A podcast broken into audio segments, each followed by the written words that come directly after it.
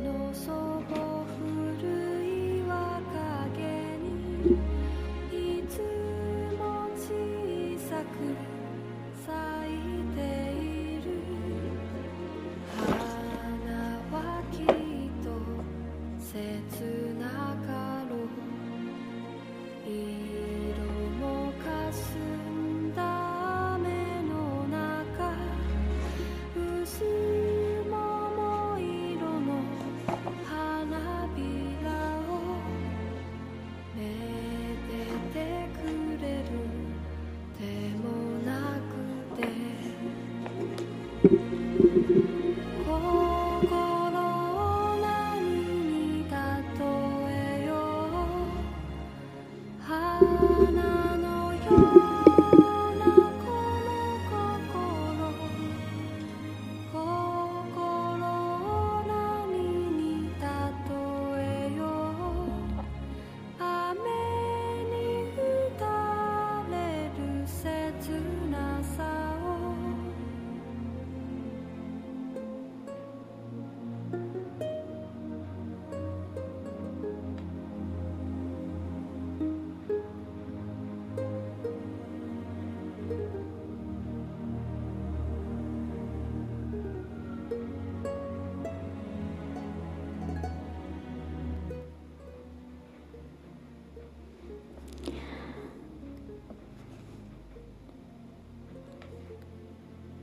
大家好，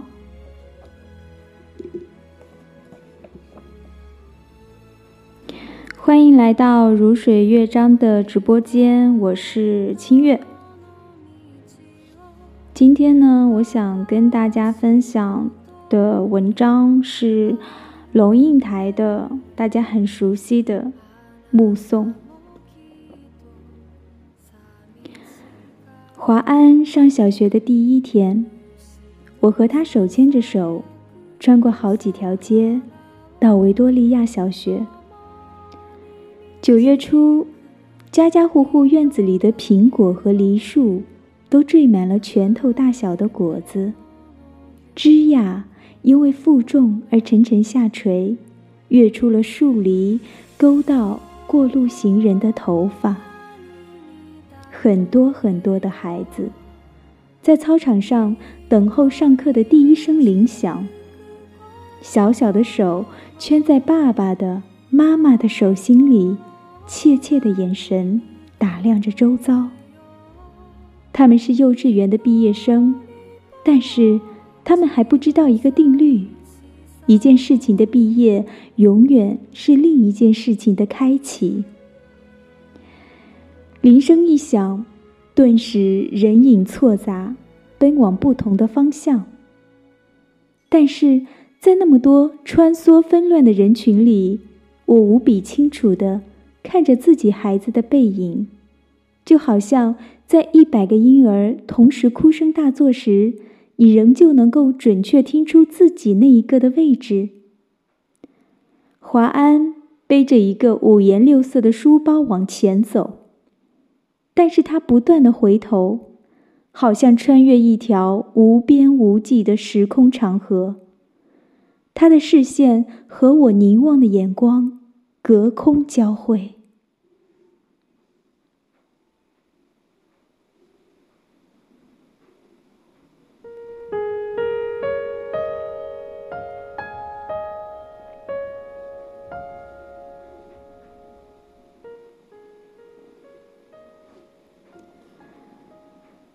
我看着他瘦小的背影消失在门里。十六岁，他到美国做交换生一年，我送他到机场。告别时照例拥抱，我的头只能贴到他的胸口，好像抱住了长颈鹿的脚。他很明显的在勉强忍受母亲的深情。在他长长的行列里，等候护照检查，我就站在外面，用眼睛。跟着他的背影一寸一寸往前挪。终于轮到他，在海关窗口停留片刻，然后拿回护照，闪入一扇门，悠忽不见。我一直在等候，等候他消失前的回头一瞥，但是他没有，一次都没有。现在他二十一岁。上的大学正好是我教课的大学，但即使是同路，他也不愿搭我的车；即使同车，他戴上耳机，只有一个人能听的音乐是一扇紧闭的门。有时他在对街等候公车，我从高楼的窗口往下看，一个高高瘦瘦的青年，眼睛望向灰色的海。我只能想象。他的内在世界和我的一样波涛深邃，但是，我进不去。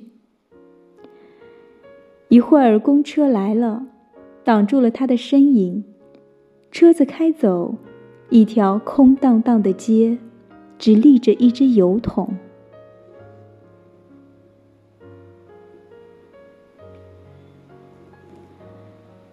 我慢慢的、慢慢的了解到。所谓父女母子一场，只不过意味着，你和他的缘分就是今生今世不断的在目送他的背影渐行渐远。你站立在小路的这一端，看着他逐渐消失在小路转弯的地方，而且，他用背影默默的告诉你：不必追。我慢慢的、慢慢的意识到，我的落寞仿佛和另一个背影有关。博士学位读完之后，我回台湾教书。到大学报到第一天，父亲用他那辆运送饲料的廉价小货车长途送我。到了，我才发觉他没开到大学正门口，而是停在侧门的窄巷边。卸下行李之后，他爬回车内，准备回去。明明启动了引擎，却又摇下车窗，头伸出来说：“女儿，爸爸觉得很对不起你。这种车子实在不是送大学教授的车子。”我看着他的小货车小心的倒车，然后噗噗驶出巷口，留下一团黑烟。直到车子转弯看不见了，我还站在那里，一口皮箱旁。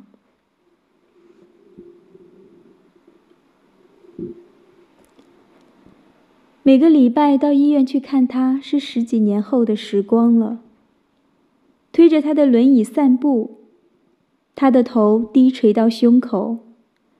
有一次，发现排泄物淋满了他的裤腿，我蹲下来用自己的手帕帮他擦拭，裙子上也沾了粪便。但是我必须就这样赶回台北上班。护士接过他的轮椅，我拎起皮包，看着轮椅的背影在自动玻璃门前停滞，然后没入门后。我总是在暮色沉沉中奔向机场。火葬场的炉门前，棺木是一只巨大而沉重的抽屉，缓缓往前滑行。没想到可以站得这么近，距离炉门也不过五米。雨丝被风吹斜，飘进长廊内。我掠开雨淋湿了前额的头发，深深的凝望。希望记得这最后一次的目送。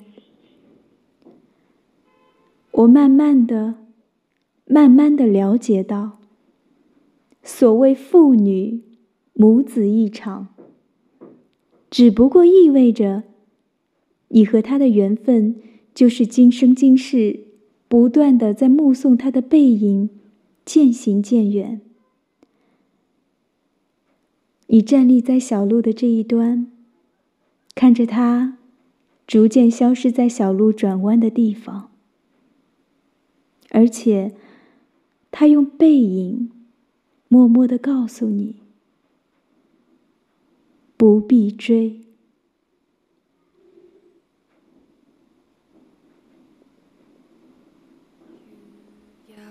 迫る雲の上いつも一羽で飛んでいる。